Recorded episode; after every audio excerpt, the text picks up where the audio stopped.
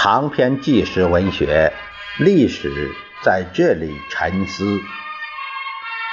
胜利的鲜花献给您，作者刘萍萍、刘源、刘婷婷，由事了播讲。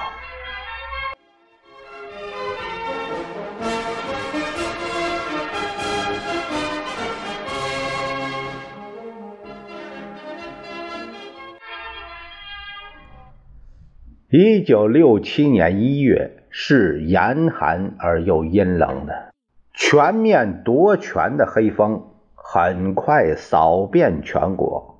林彪、江青一伙对爸爸的迫害，自然不会停留在绘画绣花的阶段。一月六日，在江青的疯狂怂恿下，清华大学的蒯大富之流以狡诈的手段。把妈妈骗出中南海，却还夸耀什么智擒王光美。他们诈称萍萍在学校做检查后的途中被车压断了腿，马上需要截肢。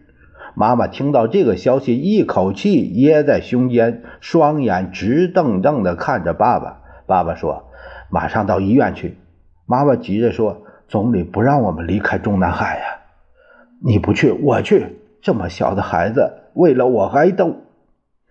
爸爸妈妈赶到医院，不见萍萍，却看见被扣做人质的圆圆和婷婷。周围的清华造反派一见爸爸进来，都愕然不知所措。这时，圆圆急切地对妈妈说：“他们就是为了要抓你。”妈妈一听，只身迎上去：“不是王光美的，都走。”自己一人留在了造反派中间。妈妈严肃地对造反派说：“你们为什么用这手段骗我出来？”造反派望着头顶的天花板，一字一句地说：“这是江青同志支持我们搞的。”嗯。爸爸和圆圆、婷婷以及工作人员刚回到家里，只见平平气喘吁吁的先等在门口。他刚从学校赶回家，爸爸问他：“平平，你的腿？”平平扑到爸爸的怀里说：“我的腿没事，他们把我扣在学校，为的是把妈妈骗出来抓走。”平平和婷婷抱着爸爸放声大哭。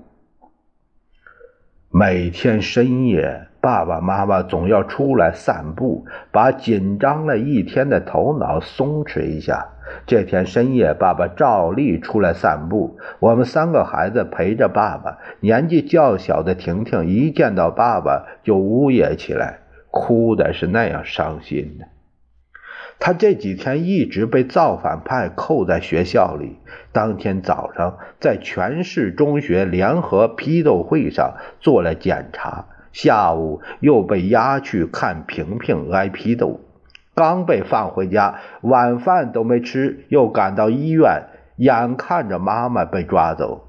现在妈妈在哪里呢？他们会打妈妈吗？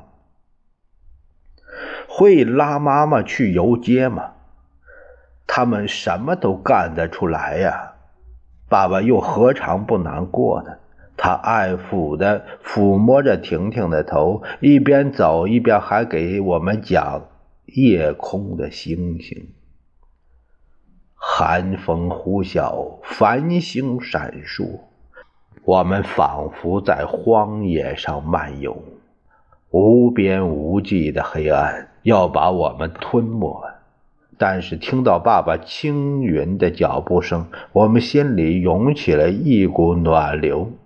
爸爸步履缓慢地走着，依然是那么从容而又安详。只字不提白天发生的一切。